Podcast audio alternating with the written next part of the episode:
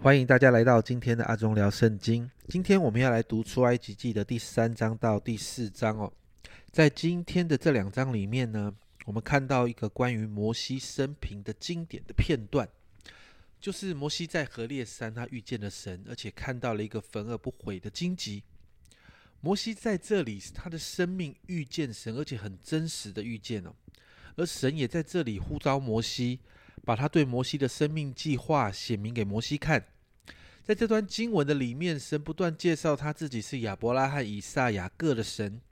神这样介绍他自己，神也要摩西这样介绍神给所有以色列百姓知道。在这段经文的里面哦，你看到神把整个出埃及的计划讲得非常的清楚哦。在第三章七节那里，这里说到神他有。听见百姓困苦的呼求声音，那在三章的十节呢，神就呼召摩西带领百姓出埃及。三章十三节，神告诉摩西要怎么样向百姓来介绍这位神。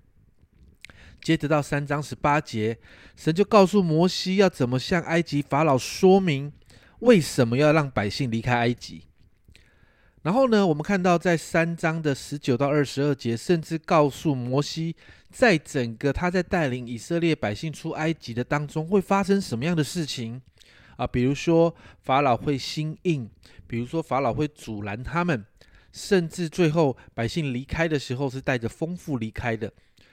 神告诉摩西整个事件会发生什么事情，而且会有什么结局，甚至到了第四章，你看到神还应许摩西三个神机。让他可以来面对百姓，但是你看到，就算神这样对摩西讲的如此的清楚哦，但摩西的反应竟然是这样。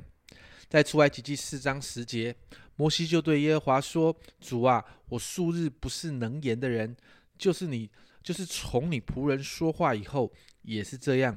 我本是拙口笨舌的。”接着，神听到这样这样的话的时候，他就应许要赐给摩西口才哦。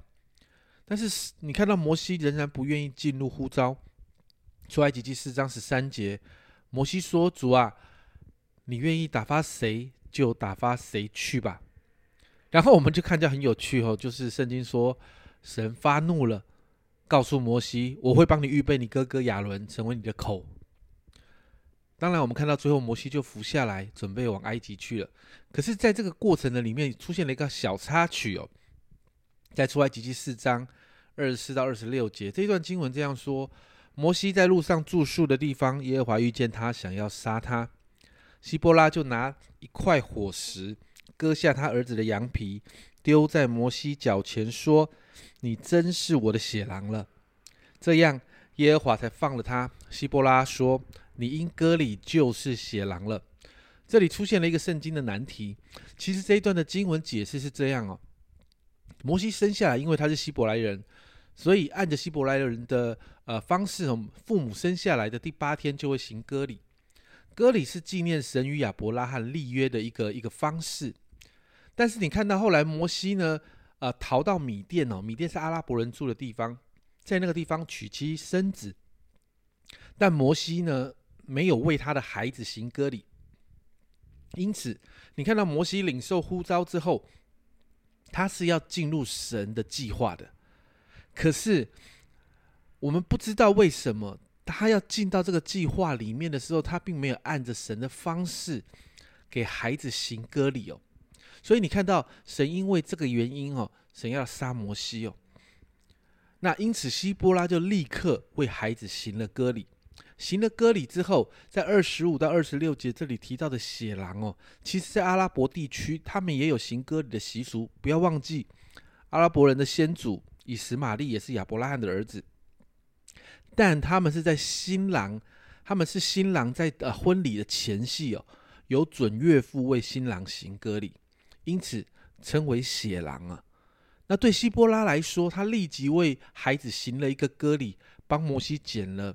捡回了一条命哦，就好像重新得到了一个新郎一样。因此，在二十六节，希波拉台这样说：“你因割礼就是血狼了。”在这呃两章的经文里面哦，很真实的，其实很真实的写出了摩西在面对神呼召时的反应。其实这样的反应也是常常我们在面对神对我们说话，或者神给我们的呼召的时候的反应。很多时候我们在面对神的话、面对神话语的法则、面对神的呼召的时候，我们总是有好多的理由。但是说实话，这些理由、这些顾虑，在神的大能面前都不能够成为借口。我们看到神把完整的计划告诉摩西。神也应许要用神机骑士来帮助摩西，神甚至兴起他的哥哥亚伦来帮助他。但你看到摩西还是理由一堆，这有没有跟我们平常的日子很像？而导致最后神发怒的时候，他才服下来。而当他开始愿意进入神的计划的时候，他也没有为着他的孩子行割礼，没有按着神的方式来做。但你看到，就算是这样的摩西，我们看到神还是很有耐心，一步一步的调整摩西。包容摩西，好训练他。你看到摩西最后成为以色列历史当中最伟大的一个领袖。因此，今天我们来祷告：你的生命有真实的遇见神吗？摩西真实的遇见神，这个遇见让他带来他生命极大的改变。如果没有，我就祷告，让你真实的遇见他，因为这个遇见神的经历会改变你我的生命。另外，如果神有对你说话，神正呼召你进入他的计划里面，那么我要鼓励你为你自己来祷告，祷告持续相信神，祷告勇敢的可以走入神话语的法则，祷告我们可以进入神在我们生命中美好的计划里，因为走进去我们会看见神迹奇事，而走进去我们就会看到神的恩典一路够我们用。这是今天阿忠聊圣经的分享，我们明天见。